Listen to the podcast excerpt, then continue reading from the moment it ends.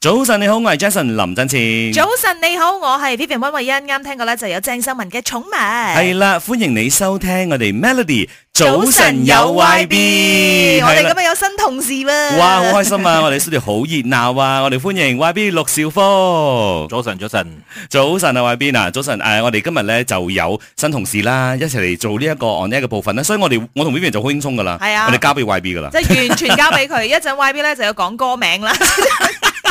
我哋唔 sell 嘢使啦做咁樣啊，打跛腳啊。我你咩都未教過我噶 喎，佢哋話唔知你你做噶，天資聰穎啊嘛， 但係 YB 咧以前咧上過嚟 Melody 嘅時候咧，通常都接受訪問啊嘛，係今日咧係真係好似一個一日 DJ 或者一一朝 DJ 咁樣同我哋一齊一齊玩啊，你自己嘅心情係點樣 嘅咧？幾輕鬆下嘅都。嚇誒同埋咧喺幾打開心啊飯上都係有睇得出輕鬆 啲嘅。係啊，頭先 YB 入嚟嘅時候，我覺得哇，YB 今 日四個字形容花枝招展咁啊，平時平時咧就係 咩誒誒西裝誒筆挺咁樣。係係啦所以今日心情都輕鬆啦，係嘛？平時上嚟係以誒交通部長嘅身份上嚟，係今日以係一個誒又俾邀請嘅 DJ 係咪？係 客席 DJ、嘉賓 DJ，客維持兩個小係時，所以大家千祈唔好錯過七點到九點鐘啊！係啦，我哋都會觀察你嘅表現，表現得好嘅話咧，可能會成為一個永久 DJ 都未定。 嗱咁啊，過去嘅週末咧就係呢一個誒，我哋六州州選嘅呢個提名日啦，所以見到咧，即係媒體朋友啊，即係係好多嘅唔同嘅人士咧，都非常非常之忙碌嘅。咁啊，YB 都係啦，自己都係哇見到好多新聞裏面都有見提到你嘅名嘅，所以對於呢一個咁樣嘅州選啊，有啲乜嘢想呼籲咧？州選最重要就係大家要出嚟投票啦，每一次嘅選舉都係最重要，就係一定要參與，因為民主嘅過程，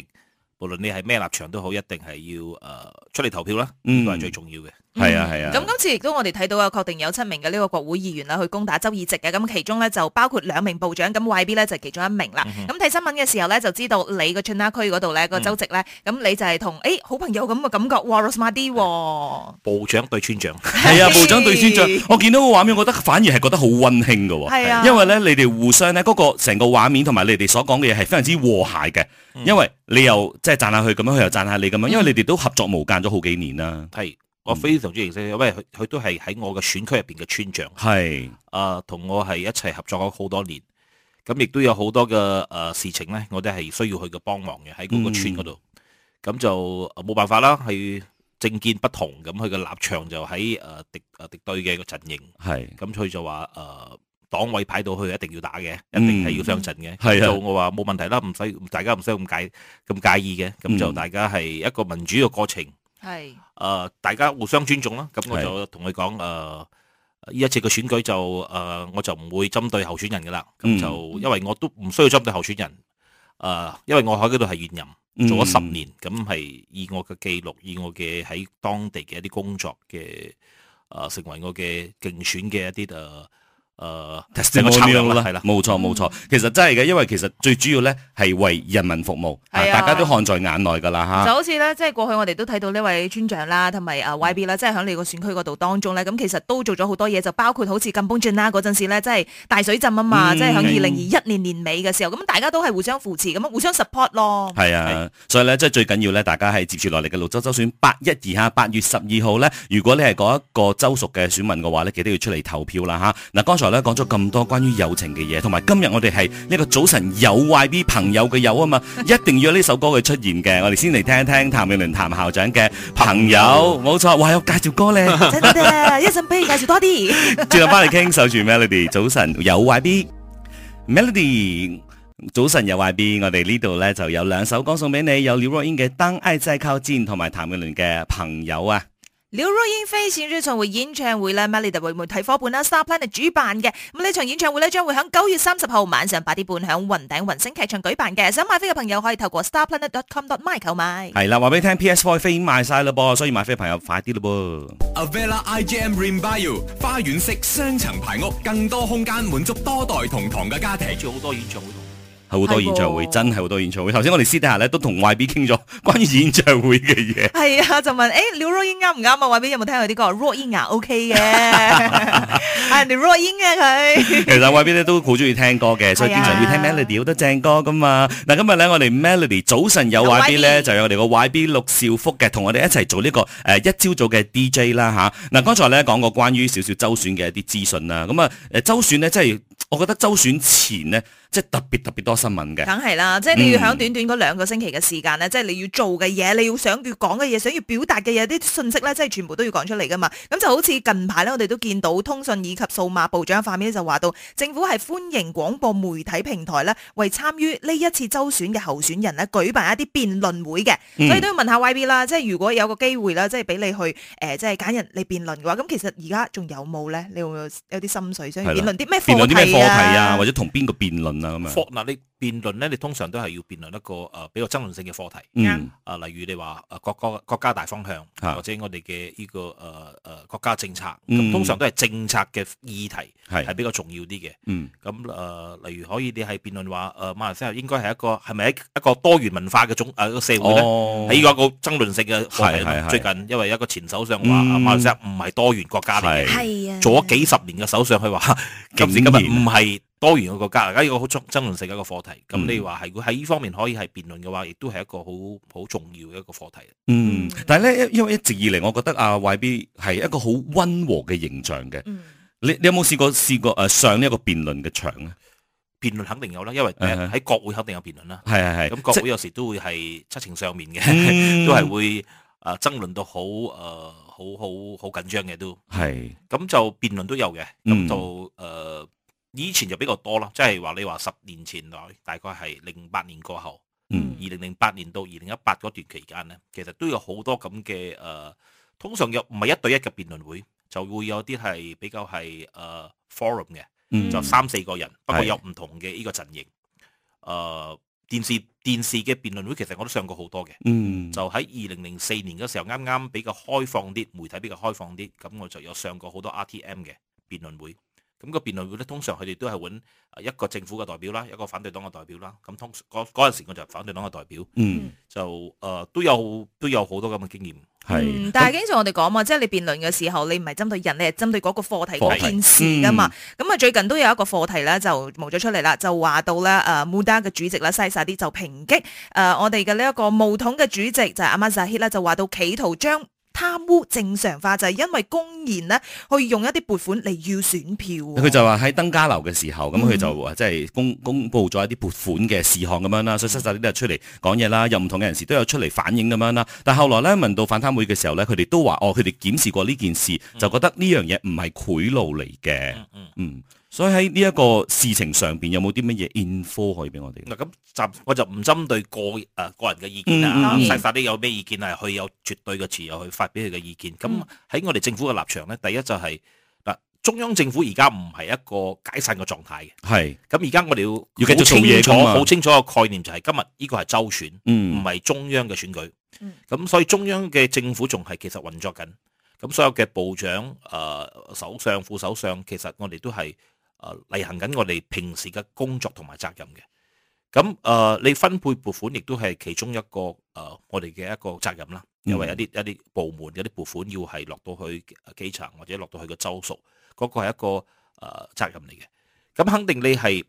呃如果你話係嗰個撥款係俾個人嘅，係嗯，針對一個每一個人嘅，而你嘅候選人喺嗰度，你又啊喺嗰度順便係拉票咧，咁肯定係一個比較避忌啲嘅事嘅。嗯，誒、不過撥款如果係俾團體，咁你團體你唔係話個人受惠噶嘛，嗯，咁所以我相信誒、呃反貪污委員會嘅嗰、個嗰、個解釋咧就係話，誒、依個係第一佢係中央政府俾，啊、而且仔唔係嗰度嘅候選人。嗯咁佢係副，首相啦。誒、咁肯定佢，不過佢有黨嘅身份。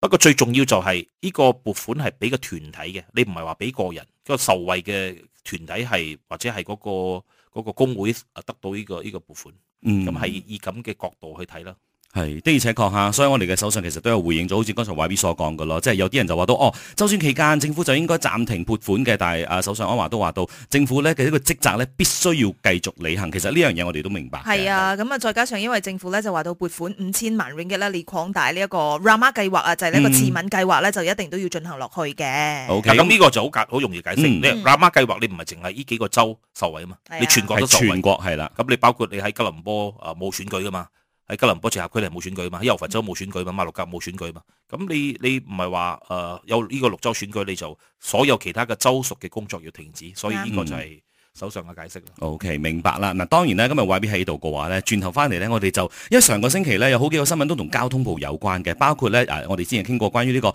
誒、接住落嚟可能會全國推行呢一個電子化嘅考車系統啦。另外仲有就係會宣今個星期會宣布一啲申請駕駛執照嘅新政策喎。咁我哋睇下睇我哋落岸可以叫到少少嘅誒呢一個獨家新聞出 嚟即係啊！未正式宣布之前，同我哋俾一貼一貼，究竟係會點樣嘅一個方向嘅消息咧？係啦，轉頭翻嚟我哋繼續 Melody 早晨有 YB。早晨你好，我係 Jason 林振前。早晨你好，我係 Vivian 温慧欣，話我哋喺 studio 嗰度啦，好開心啊，好似有一個猜歌嘅環節咁啊！頭 先 Y B 話啊，呢首黎明啊嘛係嘛，我知我仔又愛你啊 嘛，系啊，今日我哋早晨有 YB，當然啦，YB 陸兆福嘅 YB 早晨，係早晨，。早晨。嗱，剛剛才咧，我哋有話過咧，即係交通部咧，即係最近都有啲動作咁樣。上個星期咧都宣布咗幾樣嘢嘅。咁啊，首先我哋先講下我哋上個星期頭條睇真啲咧都有傾過嘅呢一個話題咧，就係話到啊，接住落嚟可能會喺誒年尾係嘛，就會有呢一個誒電子自動化嘅一個考車嘅過程嘅。係係，其實呢個項目咧就係做咗好多年㗎啦。嗯應該係大概五年前我都推動呢個項目，就誒、呃 e-testing。咁 e-testing 嘅概念咧就係話你係考車嘅時候咧，就唔會有一個考官喺你嘅旁邊，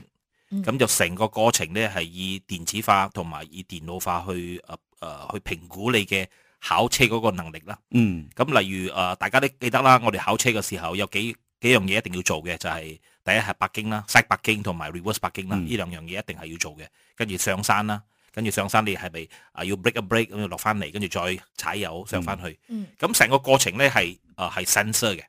咁你誒、呃、變咗係電子化嘅時候咧，個考官就唔會坐喺你旁邊㗎啦。咁你就喺翻嗰個誒誒嗰個嗰、個、呃、考車個位嗰度，咁佢就成個過程係會有 CCTV 同埋有一個誒、呃、一個係誒、呃 control tower。嗯哼咁嗰個官員咧就會坐喺個 control tower，就睇你個過程。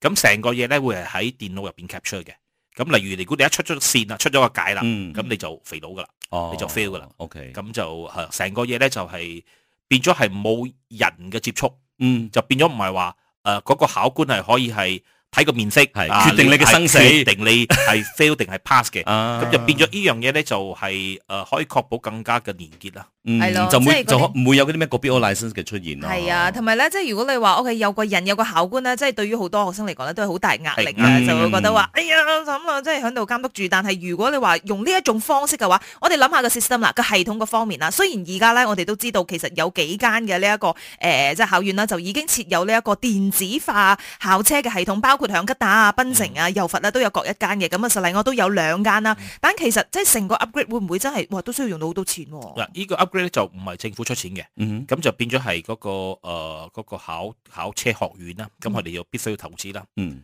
咁佢哋投資就誒、呃有唔同嘅方式，係可以租嘅方式，或者佢哋購買嗰個系統嘅方式。嗯咁而家我哋就變咗係政府嘅政策咧，就唔會話規定一定要用誒邊一個系統，啊邊一個公邊一間公司嘅系統。 ，OK，你可以係自由發揮，你可以係揾誒幾間呃誒唔同嘅公司，因為呢啲其實呢個科技其實唔係話誒好新噶啦，嗯其實呢個科技喺韓國喺中國已經係大量嘅推行啦，嗯就變咗其實要投資嘅錢咧都唔係話唔係話天文數目嚟嘅，嗯都係講緊係一二十萬嘅一個系統咁嘅樣。嗯咁變咗，如果你係誒誒一個一間教車學院，其實誒、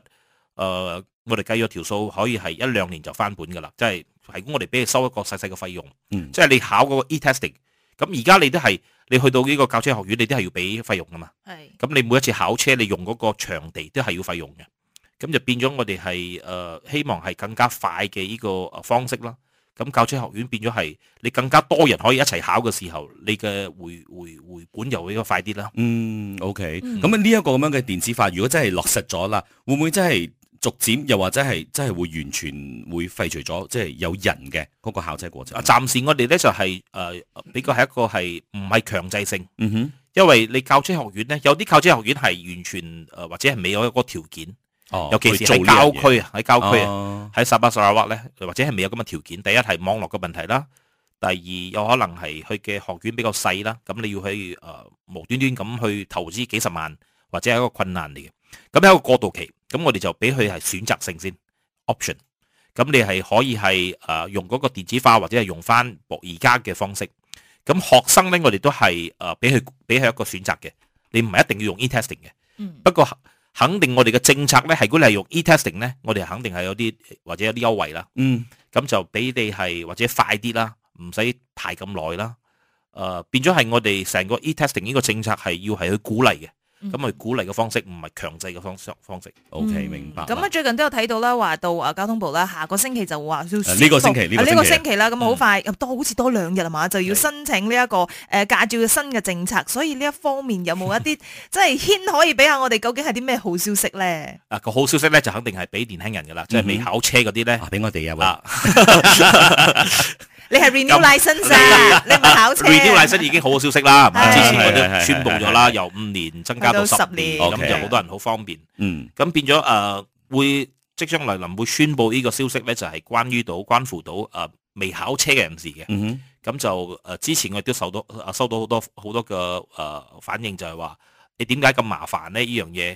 咁就我哋要簡單化啦。咁 OK 簡單化就誒、呃比較係誒幫幫助到，其實呢個政策係好容易改嘅啫。因為之前都係咁嘅政策嘅，嗯哼。就變咗我賣咗關子先，就多兩日先宣 O 布 K 啦。嗯 O K，大家期待一下啦嚇，尤其是對於青少年方面啦嚇。咁啊，轉頭翻嚟咧，我哋睇一睇咧，關於健康方面嘅，最近呢，就有呃誒一啲調查報告咧，就話到每日咧做一啲粗重嘅家務事嘅話，四分半鐘啊，你就可以減低你嘅呢個誒罹患癌症嘅機率咧，係降十八巴仙嘅喎。咁啊，轉頭翻嚟咧，我哋都同阿惠比一齊睇一睇呢個新聞，同埋咧睇一睇惠比平時係做啲咩家務嘅咧。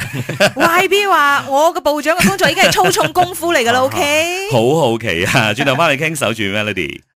啱聽過咧就係張惠妹嘅 Bad Boy，咁啊張惠妹咧 ASMR 二零二三世界巡迴演唱會，Melody 為媒體伙伴 Echo Media 主辦啊，呢場演唱會咧將會喺八月二十五同埋二十六號晚上八點鐘咧喺吉隆坡嘅 Axiata Arena 引爆噶係噃。啦，二十五號嗰一場咧，星期五咧，仲有少少飛嘅，咁如果大家有興趣嘅話，都可以前往 tickettoyou.com.my 嗰度購飛嘅。係啦，早晨你好，我係 Jason 林真前。早晨你好，我係 Vivian 温慧欣。係繼續今日嘅 Melody 早晨有 YB 嘅，我哋有交通部長 YB 陸兆科，YB 早晨，早晨早晨。嗱，YB 我哋剛才講啊嘛，即係其實喺屋企做家務咧，呢樣嘢我相信每一每一個人或多或少都會做啲嘅。嗯都會做啲，無論工作幾忙都好啦。因為我覺得做家務咧，除咗可以可能流下汗啊，屋企乾淨啲、整齊啲之外咧，最近啊澳洲悉尼嘅大學咧，佢有最新研究啊，就話到咧，如果你係有做呢啲誒粗重嘅家事嘅話啦，嗯四分半鐘啫，其實就可以降低你罹患呢一個癌症機率，降十八 percent。係咪？噶？呢個研究係咪啲老婆寫噶？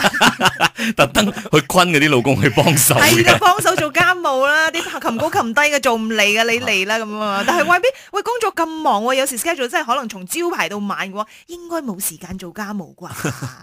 有而冇 㗎？家比較少啲嘅。啊咁之前我都有做嘅。咁 MC 嗰時候就我都有煮飯啊、洗下碗哦啊、嗱，手菜係啲咩誒啊先？下手菜啊，炒下粉啦，哦，炒下炒飯飯。誒炒米問下福建啊福建米粉咁樣啦，福建啊嗯哦米誒好多嘢咧都都有有一齊幫手做嘅。嗯 OK，就 OK 洗碗啊、掃地啊、抹地啊。嗯，即係反而係即係工作忙碌嘅時候咧，就比較少可以幫手啦。其實相信都明白明白嘅，係啊分分鐘咧，即係你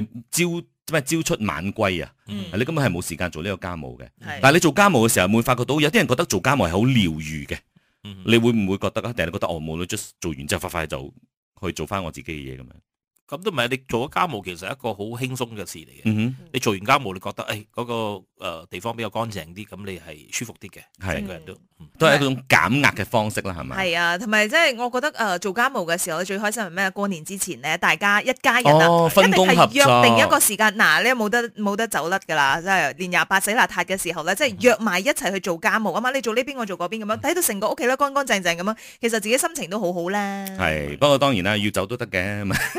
去旅行你咪可以走到咯。但係講真，呢一個做家務咧，咁佢剛才有講嘛，即係佢可以降低呢一個患癌嘅機率。誒、咁啊，佢嗰個降低嘅係邊一方面嘅一啲誒風險咧？包包括咧就係肝癌啊、肺癌啊、腎癌啊、誒、骨髓性嘅白血病啊、骨髓瘤啊、頭頸癌啊等等啦，即係呢啲都會有影響嘅。不過當然啦，即係呢啲咁樣嘅報告咧，佢講到係最最最基本嘅嗰只噶嘛，係即係四分半鐘。但係問題係哦，你除咗呢一樣嘢之外，你其他嘅方面有冇壓力啊？你知道呢啲可能好多人都話 cancer 同呢個壓力都好大關係噶嘛，所以好多人嘅壓力咧係來自邊度咧？工作。嗯。啊，所以工作方面呢，我哋當然一定會有好辛苦同埋好開心嘅地方嘅。係啊，咁如果你話即係哦，對於你自己嘅工作咧係好有 passion 嘅，就好似可嗯能我哋做呢一行咁樣，或者係呃好似 YB 咁樣嘅，哇！每一日咧都係可以誒、呃即係處理好多嘢啊，要為民服務啊，只要諗啊接住落嚟有啲咩政策咧，咁啊可以可以改變改善人哋嘅呢一個生活嘅話，咁我啊相信都會好中意自己份工啦。係，肯定係你做工作咧，一定要係 enjoy 嗰份工嘅。嗯，咁你自自己有滿足感咁，你有滿足感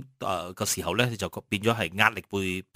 相對減少啦。比係嘛比較減少嘅。嗯咁其實誒誒、呃工作壓力，我相信喺每一個崗位都會有，每一個人嘅工作壓力都係會有嘅。無論你做乜嘢工作都好，我相信呃 DJ 都肯定有好大壓力 噶嘛。你冇早晨再講你每啦每一朝早你上嚟要啊，你遲到嘅時候你會覺得有壓力，或者係嘛你誒、呃係有好趕時間多方嗰啲係嘛面都啊有壓力嘅。咁我相嗯信就係、呃不過最重要咧都係誒熱愛自己份工作係最重要。嗯，的而且確啊嚇，所以咧我哋咁啱咧，稍後嘅呢個八點 morning call 咧就傾呢一個話題啦，就係、你嘅工作依家呢份或者係以前嘅工作都好啦，其實最辛苦同埋最開心嘅地方喺邊度咧？即係我哋唔好淨係講唔好嘅，嗯即係一定會有好有壞噶嘛，嗯所以咧就一齊嚟傾一傾啦嚇。係啊，今日難得啦，我哋 Melody 早晨有 YB 啊，大家而家即刻就可以 call 入嚟同我哋傾偈啦，零三九四三三三，拜拜又。或者將語音或者文字咧 WhatsApp 到 Melody DJ Number 零一六七四五九九九九，都預告下啦。八點打後之後咧，我哋喺 Melody 嘅 Facebook 咧都有啊 FB Live 嘅喎，咁啊就一齊嚟打開，一齊嚟留言啦嚇。守住 Melody 早晨有 YB。